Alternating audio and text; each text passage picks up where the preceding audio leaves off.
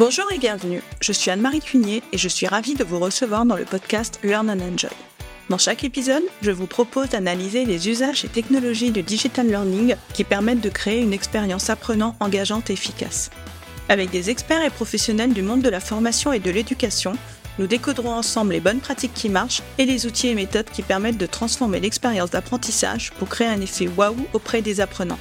Laissez-vous inspirer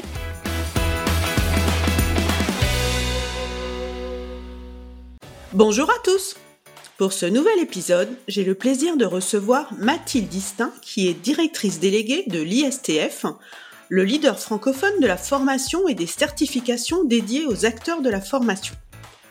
Aujourd'hui, on sait combien il est important de réussir à engager les apprenants dans une formation digitale.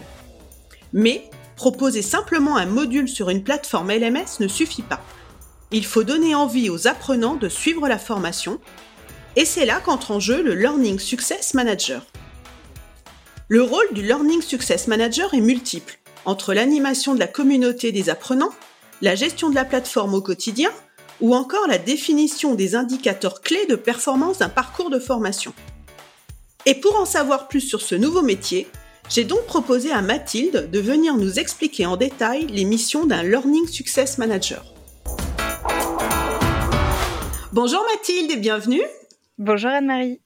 Eh bien, je suis ravie de te recevoir pour ce nouvel épisode. Merci de m'accueillir, c'est un plaisir. Eh bien, merci d'avoir accepté mon invitation. Donc, ensemble, on va explorer donc ce nouveau métier qui arrive euh, dans le secteur du digital learning, qui est donc le Learning Success Manager. Oui. Et pour commencer, donc, est-ce que tu peux te présenter, nous dire qui tu es et quel est ton parcours? Oui, alors donc je suis Mathilde Distin, je suis la directrice déléguée d'ISTF. Euh, donc pour ceux qui ne connaîtraient pas encore l'ISTF, on est euh, l'organisme de formation leader euh, aujourd'hui sur le marché francophone pour accompagner la montée en compétences des acteurs de la formation.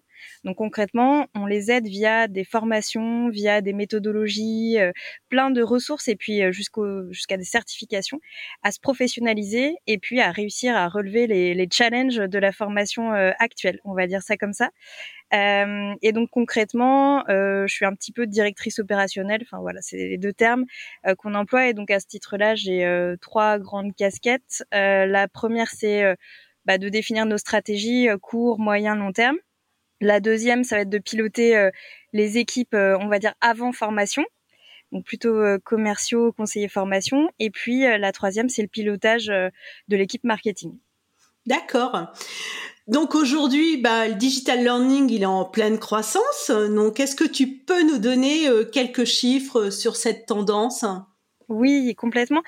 Du coup, je m'appuie sur un baromètre que l'on fait chaque année sur les chiffres clés du digital learning qui permet justement de repérer quels sont les usages du digital learning et les tendances. Et du coup, l'édition 2023 va sortir euh, ou est sortie prochainement au moment où tu diffuseras euh, le podcast. Euh, donc, je vais m'appuyer sur les chiffres de 2022. On verra si l'édition 2023 et le sondage qu'on a pu faire du coup sur plusieurs semaines là en ce moment va nous va nous révéler les mêmes promesses. Mais en tout cas, l'année dernière, ce que le, ce que l'enquête nous c'est que on était pour la première année depuis nos huit ans d'édition du baromètre euh, à un équilibre inversé. Euh, c'est-à-dire que la part du blended et du distanciel dans les offres de formation prenait la majorité. On était à 56% contre euh, du coup 44% de majoritairement présentiel, ce qui n'était pas le cas jusqu'ici. Et puis ce que nous disait aussi l'enquête, c'est que 87% des sondés voulaient accélérer la digitalisation de leur formation. Donc on voit là encore que eh bien il y a une grosse grosse grosse euh, perspective d'évolution encore pour euh, la digitalisation des formations. D'accord. Oui, et d'ailleurs, si nos auditeurs ne les connaissent pas, donc l'ISTF euh, édite régulièrement des livres blancs qui sont vraiment euh, très très intéressants et qui sont une mine d'or euh, pour les informations, comme celui sur le budget, par exemple. Ouais, les tarifs du digital learning, tout à fait. Ouais. Alors, dans la conception des parcours de formation digitale, donc on se concentre principalement sur deux aspects. Donc, le premier qui est la production du module et le second qui est l'implémentation sur la plateforme LMS mais ce n'est pas suffisant. Donc, quelles sont toi les difficultés que tu as identifiées par rapport à ça? Oui, alors du coup, euh, on, l'a compris, l'ISTF accompagne euh, tout type de structure formation et d'équipe formation. Donc on a pu en voir des projets hein, se mettre en œuvre. On, a beaucoup de personnes qui viennent justement chercher des formations pour améliorer leurs pratiques, etc. Donc on a fait un certain nombre de constats au travers de nos nombreuses années euh, d'expérience. Et ce constat-là, on l'a fait il y, a, plusieurs années déjà. Ça remonte à, on va dire, 2018-2019, où on voyait même, euh, je vais inverser l'ordre dans lequel tu citais les étapes, on voyait que les entreprises et les services formation et les organismes de formation commençaient par se dire digitaliser mon offre, c'est mettre en place un LMS. Ensuite, quand ça s'était fait et ça avait été un projet euh, extrêmement fastidieux, c'était de remplir la plateforme LMS de contenu. Donc on repart pour une traversée longue et fastidieuse euh, où il faut produire plein plein de contenu pour en fait remplir, si tu veux, les murs de la bibliothèque que tu avais construite en fait. Et là, il se passait plus rien. On attendait que les apprenants viennent sur la plateforme. Je caricature le trait, hein, mais en gros, c'était ça le constat. Et donc là, on a un problème parce que les entreprises et les services formation se disent, bah, digital learning, ça marche pas, personne vient sur la plateforme, etc. Mais en réalité, il n'y avait pas eu d'action de menée pour euh, faire venir les apprenants, les collaborateurs euh, ou tes clients, euh, et puis bah, encore moins d'action pour les faire rester. Donc, c'est le premier challenge auquel euh, les, services formation et les équipes digital learning doivent euh, répondre aujourd'hui au-delà de la massification des contenus qui reste un enjeu clé à ce jour, c'est vraiment de pouvoir euh, engager. On en parle beaucoup, beaucoup, beaucoup sur le secteur du digital learning et de la formation, mais c'est une réalité. En fin de compte, il faut pouvoir donner envie euh, aux apprenants euh, de venir suivre tes formations, qu'elles soient entièrement digitalisées ou pas, et puis bah, de, de, les finir. C'est surtout ça aussi le, le défi. Oui, bah c'est ce que je dis souvent dans les épisodes du podcast, hein, qu'il faut accompagner l'apprenant pendant tout le parcours de formation, avant, pendant, après, parce que sans animation, il ne se passe rien. C'est ça. Et du coup, euh, par rapport à ça, juste pour finir, il manquait en fait quelqu'un, euh, tu vois, pour euh, justement répondre à ce besoin-là d'attirer, de faire venir et puis de, de faire rester et de faire terminer. parce que il y a différents leviers qui s'activent hein, pour répondre à ces enjeux-là. Et c'était on va dire, dispatché sur les épaules de plein d'acteurs dans les projets de formation. Le Digital Learning Manager, parce que c'était lui qui portait euh, le projet de mise en place de la plateforme et de digitalisation de l'offre de formation, euh, les chefs de projet formation qui euh, préparaient les dispositifs, les concepteurs qui préparent les modules, les chargés de formation qui s'occupent de l'inscription des apprenants, etc. Mais personne n'avait le job de justement garantir cette venue et le fait de finir le parcours. Donc voilà, on en vient au, Learning Success Manager. Oui, justement. Donc, euh, on voit apparaître ce nouvel acteur, ce nouveau métier, donc euh, le Learning Success Manager. Donc, est-ce que tu peux nous dire ce qu'est justement un Learning Success Manager?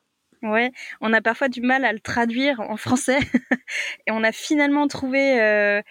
je pense la bonne formule qui n'est pas un intitulé de poste finalement parce que bon bah dans notre secteur c'est pas choquant d'avoir learning success manager euh, sur le secteur du marketing et du commerce non plus parce que bon on n'a rien inventé hein. globalement euh, il existe déjà des customer success managers en charge de piloter l'expérience client euh, dans la tech aussi ça existe depuis longtemps et il manquait ça pour la formation donc c'est le learning success manager celui ou celle qui est en charge de piloter l'expérience apprenante dans les dispositifs de formation et tout autour. Donc de garantir euh, que l'apprenant euh, va passer un bon moment et va pouvoir euh, avoir une expérience optimale en lien avec sa formation. Et justement, quelle est la différence avec le Digital Learning Manager? Alors, il y a, y a, deux façons de le voir. C'est vraiment, on voit aujourd'hui sur le marché, justement parce que malgré tout, alors ça fait 10, 15, 20 ans euh, que le digital learning existe et qui se met en place dans les entreprises et les organisations. Donc, euh, pour certains, quand je vais dire c'est des nouvelles fonctions, ils vont se dire mais non, pas du tout. En réalité, 15-20 ans, c'est pas beaucoup.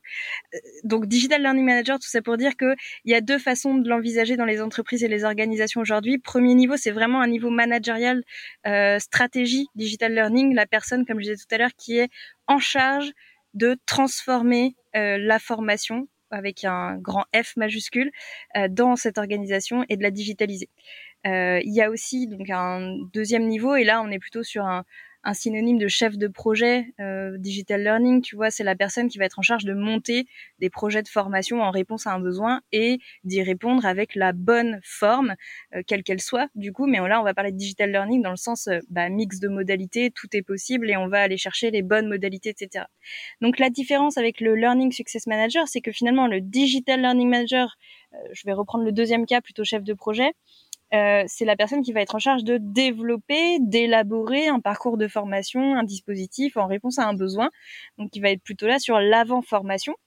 Le Learning Success Manager, il vient plutôt sur l'après-formation. Tu vois, ça va dépendre après si tu es dans une entreprise ou dans un organisme de formation. Mais par exemple, pour prendre l'exemple d'ISTF, puisqu'on a une équipe de Learning Success Manager, évidemment. euh, donc, en tant qu'organisme de formation, le LSM, comme on l'appelle, euh, va prendre le relais euh, à partir du moment où la, la, personne elle est inscrite. Donc, tu vois, à partir du moment où euh, on dit, bah, un tel va suivre cette formation, le Learning Success Manager prend le relais pour communiquer avec l'apprenant. Donc, dès ce moment-là, il prend en charge l'expérience apprenant. Donc, il va communiquer, envoyer les infos. Ça démarre de la convocation, tu vois, le truc tout bête. Mais aujourd'hui, si t'as pas intégré euh, les spécificités du digital learning, même dans ces missions-là, ça peut pas marcher, quoi. Parce que les apprenants aussi, il faut leur apprendre à apprendre en version digitalisée. Et justement, donc, euh, quelles sont les missions du Learning Success Manager? Parce qu'on dit, euh, enfin, d'après ce que j'ai vu, d'après les informations que j'ai cherchées, donc il a principalement euh, trois casquettes. Donc, est-ce que tu peux nous détailler ces trois casquettes? Et si tu peux aussi illustrer avec des exemples concrets Ouais. alors je vais reprendre du coup cette première partie, ça va être plutôt l'administration de la formation et là, on retrouve finalement des postes qui existent déjà, mais partout. Quoi. Dès qu'il y a de la formation, on a une personne chargée de formation, euh, chargée de la logistique formation. Le Learning Success Manager, aujourd'hui, il a cette casquette-là, euh, d'envoyer euh, toutes les convocations, euh, de s'assurer que les prérequis techniques sont OK, euh, d'accompagner l'apprenant s'il n'arrive pas à, tu vois, se connecter, à, je sais pas, à Teams. voilà, toutes sortes de choses de, de cet ordre-là. avant, on avait des personnes qui accueillaient les apprenants en présentiel qui leur disait bah allez-y installez-vous dans la salle le groupe arrive ça va commencer à telle heure est-ce que je vous sers un café voilà aujourd'hui les formations ne se font plus que en présentiel sur une journée elles intègrent à un moment donné du digital learning, voire se font entièrement en parcours à distance.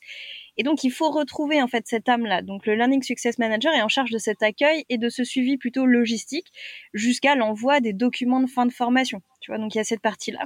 Et aujourd'hui, c'est un vrai enjeu en fait. Et puis il y a des exigences administratives aussi auxquelles tu dois répondre réglementaire. Donc, il faut intégrer ça à ton process aussi quand tu digitalises ton offre de formation. Euh, ensuite, on a une autre grande casquette, ça va plutôt être de l'ordre de l'accompagnement, de l'animation. Donc, tu vois, quand tu mets en place une communauté d'apprenants, par exemple, et que tes formateurs sont pas encore au taquet euh, de l'animation social learning, bah, ton LSM, il peut être en charge de dire, euh, OK, je prends en note votre question, je la transmets à l'expert en charge de vous accompagner et euh, je reviens vers vous avec une réponse ou il reviendra vers vous. Tu vois, d'assurer ce rôle d'animation. Euh, il prend pas la place du formateur ou d'un tuteur, hein, pas du tout, mais il vient en complément possible si besoin, tu vois, pour animer encore une fois et venir si on fait le parallèle encore avec du présentiel, c'est dire est-ce que tout se passe bien, est-ce que pendant la pause vous avez besoin de quelque chose, il faut des, crayons, il faut des feuilles, voilà, c'est faire ça version digital learning. Et puis troisième casquette, ça va plutôt être là plutôt sur l'amélioration continue. On disait, il est en charge de euh, s'assurer de l'expérience utilisateur et de d'améliorer l'expérience utilisateur, hein, toujours dans cette piste-là de faire mieux, etc. Eh bien, il va être en charge de l'amélioration continue des dispositifs et donc là, bah, ça passe par l'analyse d'indicateurs, donc de KPIs, euh, et puis bah, de retranscrire ces résultats-là auprès des bonnes personnes. Donc ça peut être le digital learning manager, ça peut être le chef de projet, ça peut être aller toquer à la porte des concepteurs en disant bah tiens euh, le KPI euh, complétion sur ce module e-learning il est pas aussi bon que les autres, donc peut-être qu'il y a matière à tu vois il prend pas de décision mais il est en charge de veiller aux KPIs et de faire remonter les bonnes infos aux bonnes personnes. Donc, c'est, on va dire, les trois grandes casquettes euh, du Learning Success Manager. Et tu disais tout à l'heure que le Learning Success Manager donc euh, arrive lorsque l'apprenant est inscrit, à partir du moment où l'apprenant est inscrit en formation. Mais qui va chercher cet apprenant dans ce cas? Est-ce que c'est le Digital Learning Manager? Alors ça va dépendre encore une fois si tu es en entreprise ou en organisme de formation. Euh, tout à l'heure je parlais des organismes de formation, là c'est simple, ça va être une commande. Euh, tu vois, une commande arrive, euh, telle euh, entreprise, tel client a inscrit telle personne. donc c'est assez simple. Le point est, bien délimité et bien marqué. quand tu es dans une entreprise, bah, ça va être peut-être le manager qui va inscrire son collaborateur à une formation, ou bien ça va être les RH qui vont inscrire les apprenants, les collaborateurs à une autre formation. Donc c'est vraiment le moment où l'apprenant met le pied dans le processus formation. Euh, donc c'est pas du tout le début de sa formation, c'est vraiment en amont parce que le début c'est trop tard. S'il n'a pas euh, été euh, accompagné pour se connecter à la plateforme, et quand je dis accompagné, c'est pas forcément tenu par la main, tu vois, pour le faire, mais c'est avoir reçu les bonnes infos, que ça a été bien marketé, qu'il ait eu envie de se connecter. Ça peut être ces leviers-là aussi hein, activables. Et le Learning Success Manager n'a pas besoin de tout maîtriser, mais encore une fois de s'appuyer sur les bonnes personnes pour développer les bonnes ressources. Euh, par exemple là de communication. Donc c'est vraiment le moment où ouais quelqu'un inscrit un collaborateur ou un apprenant et là, le LSM peut euh, rentrer dans la place pour. Euh, Après, il y a des choses qui vont s'automatiser, évidemment, mais euh, ça va être son job de s'assurer que ça va contribuer à l'amélioration de l'expérience apprenant. Oui, donc c'est tout ce qui concerne l'onboarding de l'apprenant. Ouais, jusqu'à la fin de la fin, voire et encore une fois, ce sera pas la fin de la formation, ça peut être au-delà pour dire encore une fois, je m'appuie sur l'interne en, prenant l'exemple de notre équipe, mais c'est de dire, vous avez obtenu telle certification, n'oubliez pas de communiquer sur ces nouvelles compétences, voici notre tuto pour pousser votre certificat sur LinkedIn. Tu vois, c'est des choses qui vont jusque-là, parce que c'est encore une fois, l'expérience apprenante ne s'arrête pas au moment où le formateur dit, ça y est, votre formation est finie. Oui, là on est dans ce qu'on appelle l'offboarding justement, euh, la préformation qui est très souvent oubliée dans un parcours de formation et qui est très important. Tout à fait. Et quand tu parlais tout à l'heure euh, de l'animation euh, de la communauté, est-ce que le Learning Success Manager va vraiment animer la communauté d'apprenants ou, ou pas? Ou c'est vraiment plus le rôle du formateur? Quelle est la frontière là à ce niveau-là? Là, ça va dépendre de ta stratégie. Euh, je dirais que si tu ouvres une communauté d'apprenants pour une cohorte bien spécifique sur une formation, mon avis, alors après, c'est peut-être pas la solution, mais mon avis, c'est que le formateur est le mieux placée pour animer cette communauté parce qu'elle va être petite normalement. Elle va concerner son domaine d'expertise. Euh, ça va lui permettre d'accompagner au mieux son groupe, euh, ses participants, etc. En revanche, quand tu es dans des euh, situations de formation plus larges, en entreprise par exemple, tu mets en place une communauté pour tous les managers en lien avec leur montée en compétences. Bah là, le LSM peut être le bon relais pour animer cette communauté parce que les formateurs, déjà ils seront plusieurs, ils sauront pas qui est qui, euh, qui doit répondre, quand, euh, tu vois, ce sera compliqué. Donc en fait, personne n'animera et là ta communauté, elle est morte. euh, vaut mieux la retirer de ton parcours. Donc là, le LSM justement peut se servir en fait de sonnette pour dire tiens, euh, j'ai reçu tel message, j'ai pu y répondre, est-ce que ça te convient? Euh, Si tu veux compléter, vas-y. Ou bien, tiens, on a reçu tel message de tel apprenant, je sais pas y répondre parce que j'ai pas l'expertise en management, je te la passe, donne-moi l'info ou réponds-y directement, mais en tout cas, on va y répondre ensemble. Donc c'est vraiment, tu vois, servir comme ça de lien entre des, je dirais, des plutôt grosses communautés d'apprenants et le, les, le, ou, le ou les formateurs en charge de les, d'animer les parcours et d'accompagner les apprenants sur la partie expertise. Oui, donc c'est un espèce de chef d'orchestre qui s'assure que tout se passe bien pendant tout le parcours de formation, c'est ça? C'est ça, ouais. Et pour reprendre tout à l'heure ta question sur la différence entre le, Digital Learning Manager et le Learning Success Manager, je rebondis sur ton chef d'orchestre. On en parle souvent quand on parle de, de ce cursus-là chez nous, chef de projet Digital Learning. C'est le chef d'orchestre qui répond à un besoin de formation et eh bien là, effectivement, le Learning Success Manager, c'est le chef d'orchestre qui s'assure que tout se passe bien une fois que la formation elle est, elle est déployée en fait. Oui, le Digital Learning Manager va être le chef d'orchestre de la production oui. et le Learning Success Manager va être le chef d'orchestre du déroulement de la formation. Avant, après, ouais, exactement. Et donc, quel est selon toi le profil d'un bon euh, Learning Success Manager? Quelles sont les compétences qu'il doit avoir? Euh, Alors, il y a cet aspect pilote, chef d'orchestre, où il faut, tu vois, aimer, je pense, la polyvalence, euh, le fait d'aller voir plein d'interlocuteurs pour euh, améliorer les choses dans cet esprit-là. Euh, je pense qu'il faut aussi être bien, bon, ça rejoint, mais bien bon communicant, bien organisé. Il faut avoir un, une fibre pédagogique quand même. Tu évolues déjà bon dans l'univers de la formation, euh, tu vas être en charge de t'assurer que tes apprenants et les apprenants globalement que tout se passe bien. Donc il faut que tu aies cette fibre là, tu vois, de, de empathique, pédagogue, et puis avoir une fibre un petit peu technique malgré tout parce que tu vois tes KPIs tu vas aller chercher sur le LMS ou sur d'autres outils mais il va falloir que tu puisses être en capacité d'aller les chercher. Donc, euh, malgré tout, un petit peu de compétences, euh, on va dire, techniques euh, en lien avec le digital learning. Voilà, les grandes compétences. Oui, donc ça fait quand même un profil assez complet, on va dire. ouais, polyvalent. Après, globalement, les profils qu'on peut avoir dans la formation Learning Success Manager que l'on dispense, il y en a deux grands. Ce sont soit des personnes en charge de digitaliser les formations au sens large, donc plutôt digital learning manager ou euh, euh, learning architect euh, qui sont en charge de voilà mener des projets, digitaliser l'offre de formation, etc. Et donc qui veulent pousser plus loin et qui veulent avoir un regard vraiment voilà de A à Z, c'est le cas de le dire. Et puis deuxième profil, bah, c'est plutôt les personnes chargées de formation, tu vois, les personnes qui faisaient ça pour du présentiel historiquement.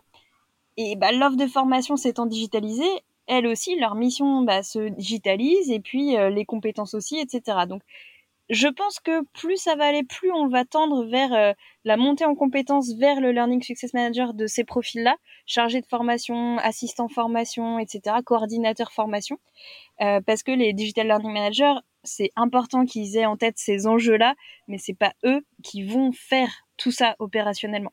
Donc, je pense que plus ça va aller, plus on va aller vers les profils euh, que je viens de citer, qui étaient historiquement sur ces missions pour du présentiel et qui doivent maintenant faire évoluer leur process euh, eux aussi. Eh bien, très bien, merci Mathilde. Bah, justement, on va arriver à la fin de l'épisode et là, tu me tends la perche pour la question de conclusion que j'avais préparée. Donc, euh, donc c'est un métier encore très jeune, hein, le Learning Success Manager. Donc, est-ce que tu penses qu'il va se déployer dans les entreprises? Est-ce qu'il va plutôt se déployer dans des grandes entreprises? Et est-ce que toi, tu connais justement des entreprises qui ont déjà créé ce type de poste? À part vous, à part l'ISTF effectivement, c'est un métier encore jeune. Les entreprises et les, organisations, hein, euh, je parle là d'entreprises et d'organismes de formation et d'administration, tous les services formation qui digitalisent leur offre, vont avoir besoin d'intégrer cette euh, casquette-là, ce métier-là. C'est pas forcément un poste à part entière en fait aujourd'hui, parce qu'il n'a pas encore été identifié comme tel parce que tout jeune, les enjeux sont tout juste découverts par les organisations. Tu vois, jusqu'ici, on le disait tout à l'heure, l'enjeu c'était de digitaliser les contenus, euh, de euh, savoir animer des classes virtuelles, et puis voilà, on répondait à ces besoins-là déjà, et on, on voyait le reste par la suite. En réalité, bon, si tu anticipes pas, euh, tes apprenants faut pas au bout de tes formations, et du coup, tu remets tout en question. Donc, c'est important de l'intégrer, je pense, mais voilà, toutes les organisations n'y sont pas encore, mais ça va, ça va venir, et on le voit nous. globalement, on a de plus en plus de demandes pour développer ces compétences-là. Et donc, elles se développent euh, chez tout type de structure, vraiment parce que euh, ça dépend de ta maturité en fait vis-à-vis de la digitalisation de ton offre de formation et on voit bien que euh, oui majoritairement les entreprises sont plus en avance que les organismes de formation mais l'écart tend vraiment à se réduire et les organismes de formation bah, ont besoin de piloter cette expérience parce que tu es aux frontières entre l'expérience client et l'expérience apprenant dans les entreprises, ce sont tes collaborateurs. Donc finalement, il y a aussi des formations obligatoires, donc tu te poses moins la question, même si c'est de plus en plus euh, au cœur des sujets que de marketer, d'accompagner, etc. Donc euh, ça va, ça va vraiment euh, se développer. Ça s'internalise beaucoup et je pense que c'est une bonne chose parce que alors il y a des entreprises qui externalisent, on en a formé certaines et qui proposent du coup ce service-là mais en interne, bah, du coup, tu peux vraiment être au, tu vois, quand je disais tout à l'heure, aller toquer à la porte des concepteurs, bah là, tu peux le faire, quoi. Quand tu es en interne, c'est, t'es vraiment au cœur de tout et, et c'est plus facile, je pense, d'intervenir et de, de capter tout, ces, tout, tout, ce qui se passe dans les parcours de formation. Donc, euh, donc voilà. En tout cas, il y a des entreprises aujourd'hui, comme elles n'intègrent pas encore ce poste-là à part entière, qui ont besoin euh, d'autres entreprises qui proposent ces services en externe. Oui, mais comme tu le dis, c'est peut-être plus compliqué en externe qu'en interne parce que tu es moins imprégné de la culture, de l'entreprise, etc. Puis comme tu dis, c'est peut-être plus difficile d'aller chercher les interlocuteurs quand tu as identifié euh, un petit grain de sable, quoi. C'est ça. Si tu veux, euh, les, les, les boîtes qui vont euh, proposer ce service-là demain, je pense, et donc certaines le font déjà, ce sont les boîtes qui te permettaient d'externaliser tes services formation en fait. Tu vois, l'achat des formations, etc. Ça, c'est un truc qui existe depuis de nombreuses années, qui se fait encore. Et, et elle aussi, c'est un peu comme les métiers dont je parlais tout à l'heure. Il faut que leur process évolue vis-à-vis de la digitalisation des formations. Donc, je pense qu'elles ont, ont intérêt à intégrer des services de Learning Success Management. ce qui n'empêche pas les entreprises et les OF à côté de développer ces missions-là et de créer des postes, euh, je pense, euh, pour euh, bah, pour pour fidéliser en fait leurs apprenants, leurs collaborateurs dans l'apprentissage, et puis bah, pour donner envie de revenir et s'assurer que tout se passe bien, quoi. Eh bien, merci beaucoup Mathilde de nous avoir brossé ce portrait du Learning Success Manager. Donc, comme d'habitude, dans les notes de l'épisode, je mettrai ton contact LinkedIn. Je mettrai aussi euh, donc le lien du site euh, de l'ISTF. Donc, si certains auditeurs ont envie d'aller voir euh, en quoi consiste la formation de Learning Success Manager. Voilà. Super. Merci à toi Anne-Marie. Eh bien, merci beaucoup Mathilde. J'ai passé un très bon moment. Moi aussi, à bientôt. À bientôt, au revoir. J'espère que cet épisode vous a plu. Si vous aimez le podcast Learn and Enjoy et si vous avez envie de me soutenir, de m'aider à faire connaître ce podcast, la meilleure façon, c'est de me laisser une note 5 étoiles sur Apple Podcast ou un petit commentaire. Pensez aussi à vous abonner pour être informé de la sortie des prochains épisodes. Et pour rester en contact ou me proposer un thème que vous souhaitez que j'aborde, vous pouvez me rejoindre sur LinkedIn. Vous me trouverez sous mon nom, Anne-Marie Cuigné. Je vous dis à très vite pour un nouvel épisode.